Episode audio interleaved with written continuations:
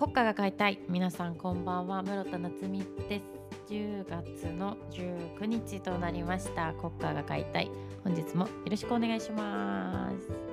す。はいということで第40回国歌が買いたいとなりましたが皆さんいかがお過ごしでしょうか。あのー、鼻声なんですけどやりましたね。完全に。あの鼻風邪です。コロナじゃないです。鼻風邪をひきまして。あの本当季節の変わり目にね弱い女だとはね分かってる。自分でも分かってんだけど。この秋冬もちょっとやってしまいました。ということでもっと早く復帰したいなと思いながらよく眠りたいと思います。皆さんもあのお体にお気をつけてください。原因は分かってます。あのあったかい布団出したんだけど出したにもかかわらず、えー、かけてたはずなんだけどね。起きたら何もなく半袖で寝ておりましたらねこうなってしまいました。完全にそれでございますので皆さん本当にお気をつけくださいね。説得力ないけど説得力あるでしょうということでねあの10月19日となりましたけどいかがお過ごしでしょうか。えー、先週はね、あのお休みしましたけど、まあね、大体この2週間に1回ってなるて、ちょっとね、今ね、バタバタしててね、本当に、あの、もう、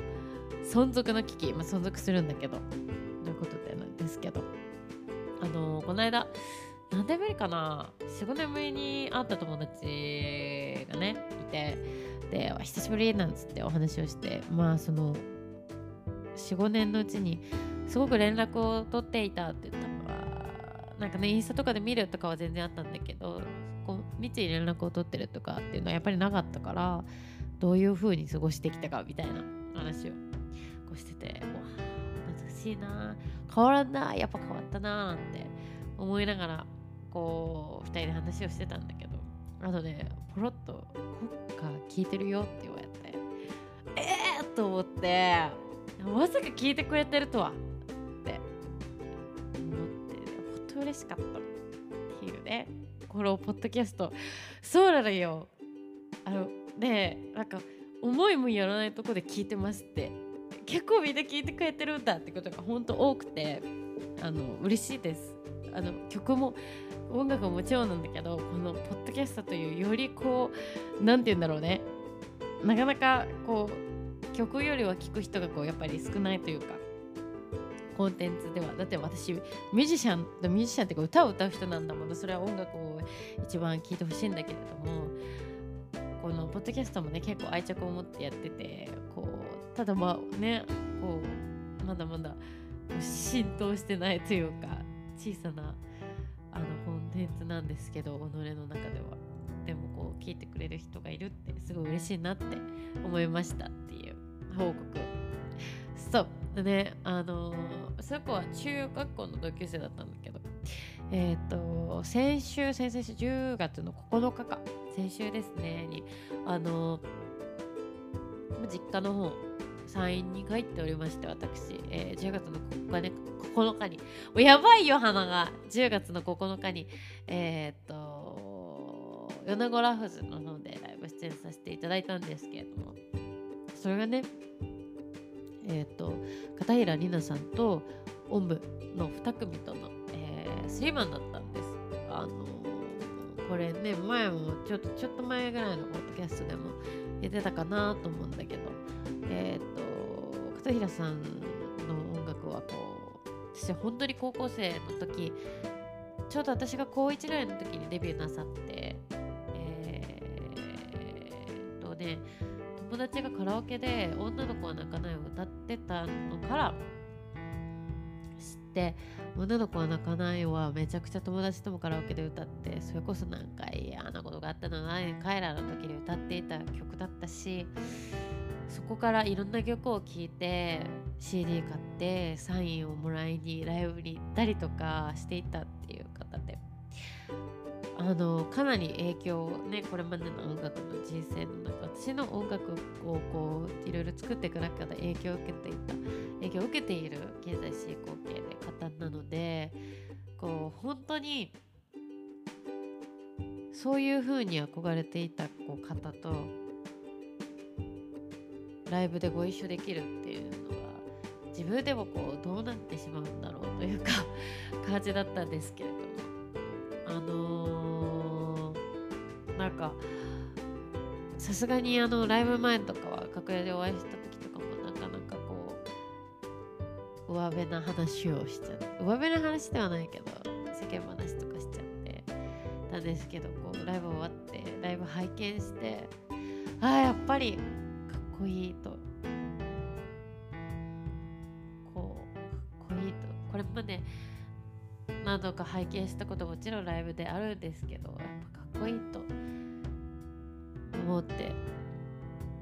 わーっと胸が熱くなりまして。でその後こう実はこれこれこうで。でいろんなこうねこれまでの話とかあともうね大学時代高校時代にその CD もらったオージェンのシングルのサインもらってたんですよ。2014年に高校2年生の私が。でその CD に行こうとは2022年の私が CD をまたいたあ CD サインをいただいてなんかねあのー、ちょっとライブ終わった後に打ち上げでこうこれこれこうでっていう話もとかもさせてもらったんですけど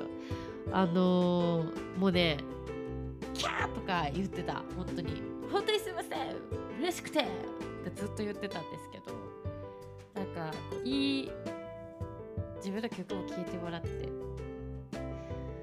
なんかこれこれ。自分がこうどういう風に聴いてきたかも本人に聞いてもらえて。なんかねほんと幸せだったっていう。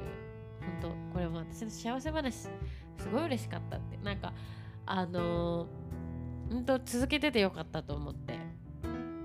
音楽を。なんかね続けててよかったって本当に思いました。っていう日でしたね。しかもそう。オムのお二人もすごく大学高大からお世話になってて特にあの秋山さん最初私が高校生の時まだ曲書いたりしてるけどライブハウスはできてない。では歌えてない。俺なんかそういうこと片平里奈さんとか生き物分かりさんとかこうをね歌っていた頃にあのー、声がいいいい絞って歌った方がいいと思うみたいな感じで名刺をくれた人で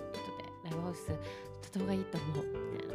最初私も怯え怯え連絡を取っていた記憶があるんですけどね。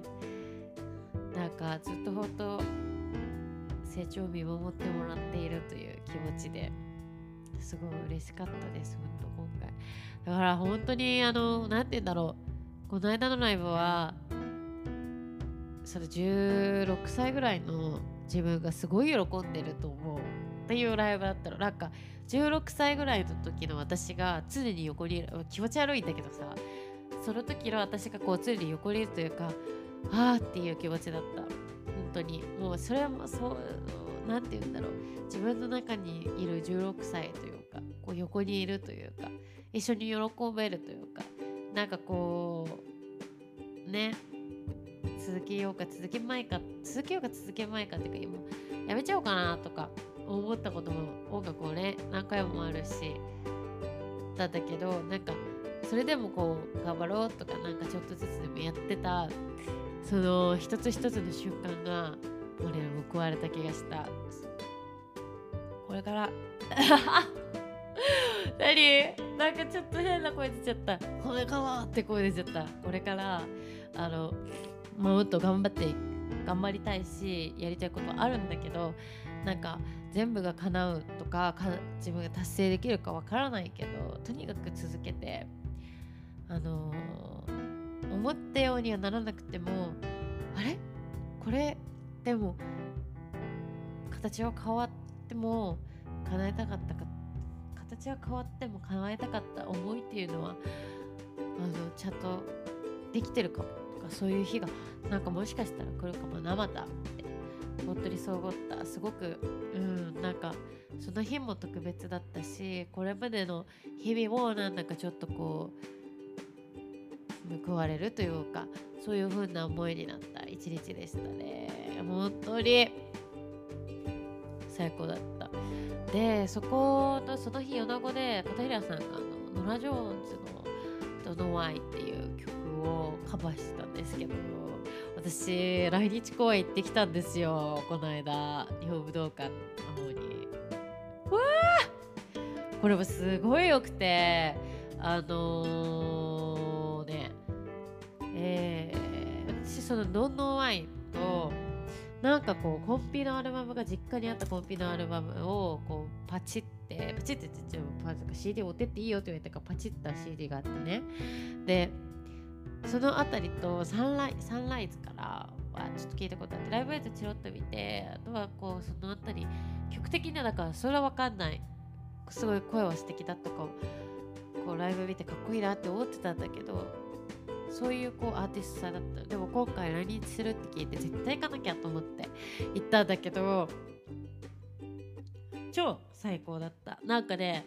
うーん初めてその外国人の方の来日公演っていうのに行ったんですよ私。ミュージシャン日本のアーティストの人しか行ったことなくて。なんかこう独特の感じがやっぱりなんかなんかちょっとやっぱ違うなって思ったしなんかちょっとやっても違う。なんかやっぱちょっと違うなって思ったしあのー、なんかなんて言うんだろう。やっぱり英語だからさあのー、私英語わかんないのよ。わかるけどわかんないの。わかんないんだけどあのー、泣けたの。なんだろうと思ってそのラジオさんからそのその曲を作詞作曲した人たちは絶対私とはこれもう全くもって違う環境で生まれ育ちそして音楽を奏でているはずなんだけどその音楽とか歌を聴きながらなんかこう自分のそうねまあ3位だったりとかこうふるさとだったりとかこれまで見ていた風景とかがこうすっと思い浮かぶ瞬間が何回もあってそれですごくそれがグッときてなんかすごいなって思ったの。なんか本当にうーまあ曲っていうか音楽というか曲になるとやっぱり歌詞もあるしそこにまあ確かに言葉はあるんだけどやっぱり音楽ってなんかその言語を超えた何かがあるというか伝わるものがあるんだなっていうふうにこう思って。なんか今日は熱く熱くね？あのバイブスがね高いね。そう。もうなんかこう伝わるものがあるんだなと思ってそれがほんと素晴らしいなと思ってこうすごく体を揺らしながらね聞いた次第なんだけれども。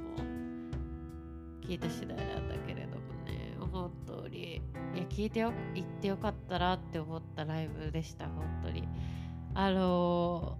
ー、 dig ろうと思った。もっとそのノラ・ジョーンズのいろんなアルバムをもっとより聴こうと思って。か音源をいいんだけどそのさあそれチャート知ってるのが本当に Don't Know Why Only だったんだけど。ああそのポロポロポロって最後さこう曲ピアノ始め曲の始まる前に弾いてああこれは絶対次 Don't Know Why だって分かったの。だけどあのー、ライブアレンジだからさ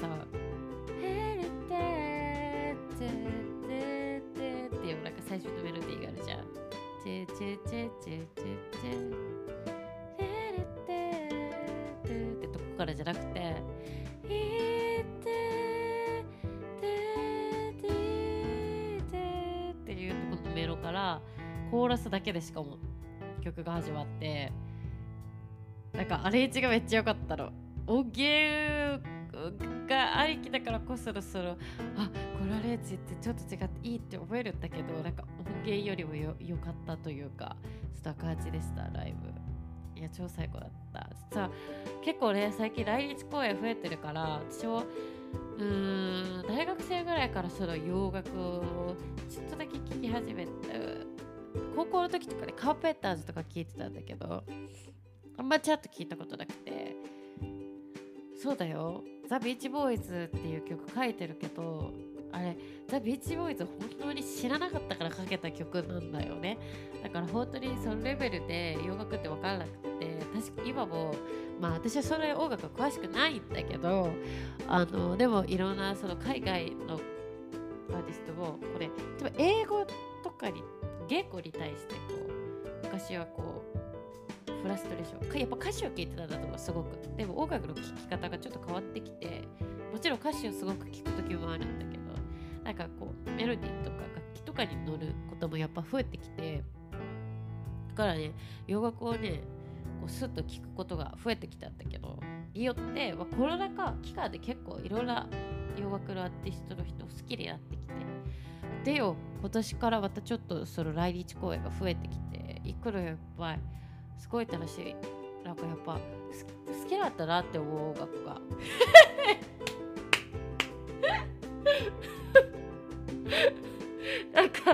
れあれあれ。45年ぐらいで付き合った人がねこうなんか45年ぐらい付き合った人となんかあなんかマンネリしててだけどなんかなんかふとした瞬間にこうなんかふとした仕草とかそのにねこうなんかあやっぱりこの人好きなんだなって思う感じでそうやってなんかさっき思うのあなんかこうあとか悩むこととかイライラすることとかめっちゃなんかこうなんか好きっていうよりもなんかやらなくちゃとかあ私はこうもうなんか向き合わなきゃっていうか作りたいんだとか好きとかじゃなくてなんかもっと違うものに動かされてる感覚なんですけど私にとって音楽っていうのは。なんかこう何て言ったろう。ケーキが好きとかなんかうー推しが好きとかそういうこうそういうそういう好きっていうか、まあ、人それぞれあると思うんだけどその好きだけで動いてないのよね。好きだけで動いてないの。やらなきゃとか。でやらなきゃとかやめられないとかなんかいろんな気持ちの中でこうやって音楽をしてるんだけど私はなんかね、まあ、結局いろんなこと叶えたいが最終目標だけど私好きなんだけどね。そう好きだなって思ったの。ぱりこうやって音楽聴きに行ったりとか歌ったりとかライブを行ったり見に行ったりとか自分がしてる時にこう強く思うんだけどさなんか歌ってる時とかレコーディングも大好きだけどなんかやっぱ好きだったわって。思うねなんか。ふとね思う。だから常に好きじゃなくてもいいと思う好きなもののことは。何急にって最近思った。なんか私好きじゃない。ちょっと嫌いな時とかあるのよ。で来ちょっとイライラするみたいな。あれじゃあ倦怠期っていうやつよね。イライラしたりとかさ。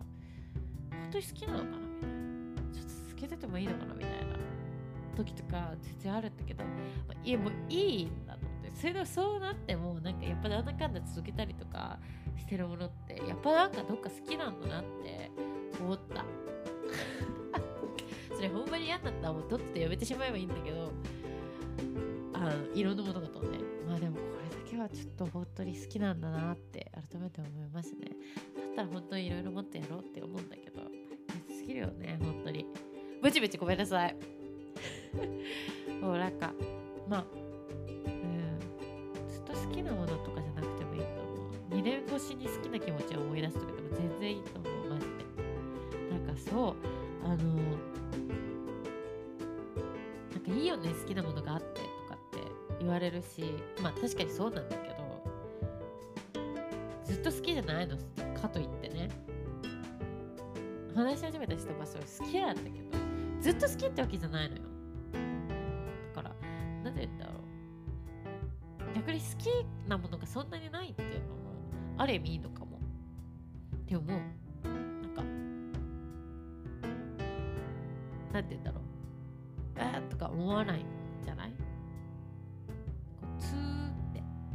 正常な心が続いててそれがそれでなんか過ごし方としていいのかなって思ったりもする。2人ってそれなんか好きなものがあっていいよね。羨ましいわとかってあの言われたり逆にね自分が思ったりとかもするんだけどなんかそれって何なんだろうと思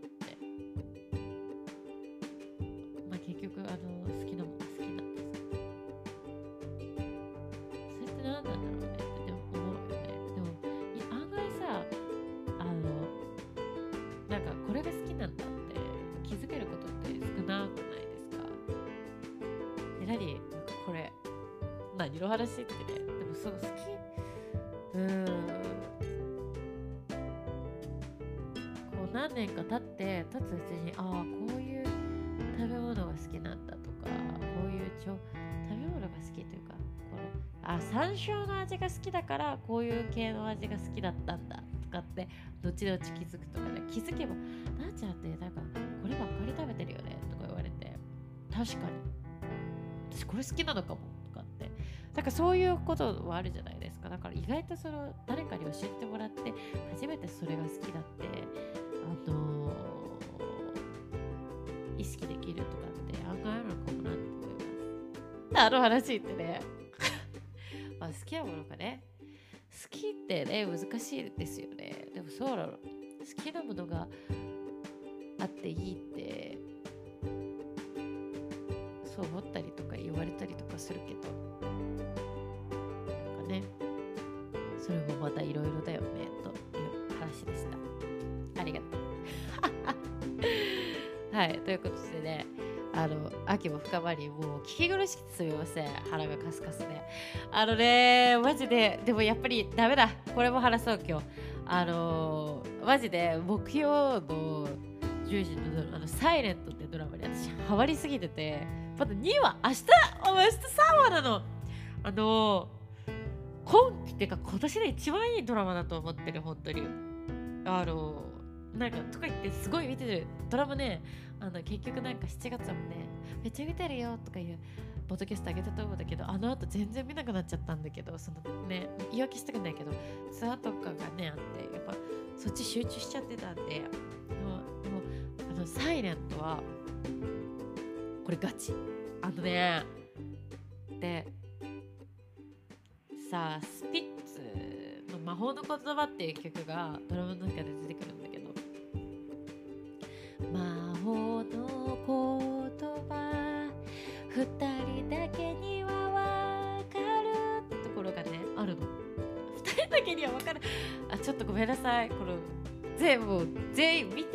人全員置き去りにしたあのトークを展開してしまったんだけど、まあ、その主人公の女の人26歳またねこれも年が近いの1個上の設定なの。あの川口春奈さん演じるえっ、と名前忘れちゃった青葉紬ちゃんだったかな？あの渋谷のタワレコで働くっていう設定。もう私の CD 映してくれないかなと思って見てんの。1話にはあの頼むからあの J−POP の棚のあの無行を映して無行を映してもらってその棚にあの私のこの彼女のグレーの中をこう入れてくれないかなと思ってその傲慢な女だからねあの入れてくれないかなと思って見てんだけどそう女の子とあとえー、っとスノーマンの目黒蓮さんがこう演じるえー、っとさくらそうくんっていう男の子がまあなんか高校時代付き合っててでまあでもある日別れようって LINE で言われちゃうの。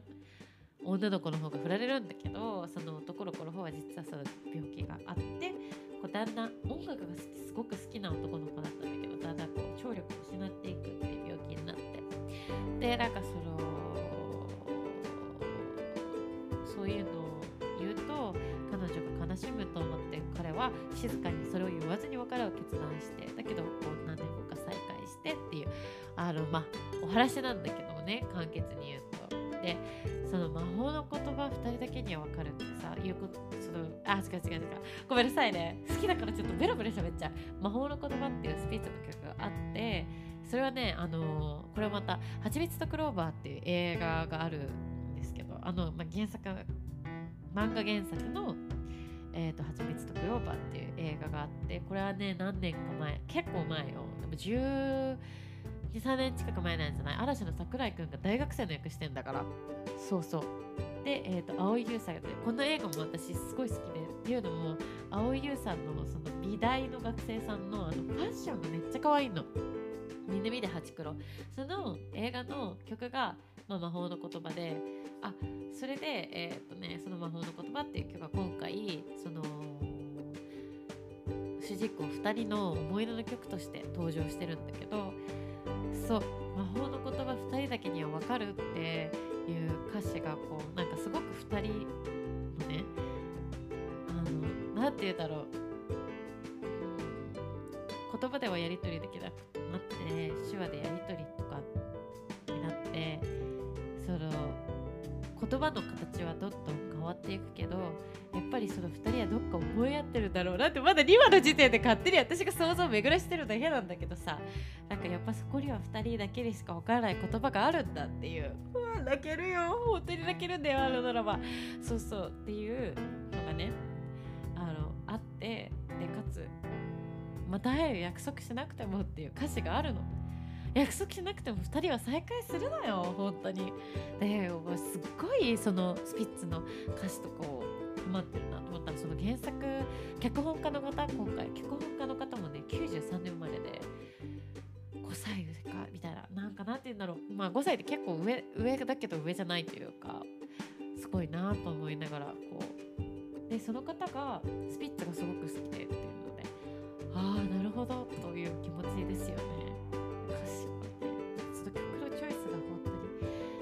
からこうそのさくらくん音楽が好きだったからえっ、ー、といろんなね曲とかがまた出てくるんじゃないかなと思って楽しみにしているわけです。そのさくらくんの部屋にはバックナンバーのラブストーリーってある。バルバルとか懐かしい高田奈々子さんとか聞いたしうちらうちら高1の時ねぐらいのとかピローズとかスレイテナーの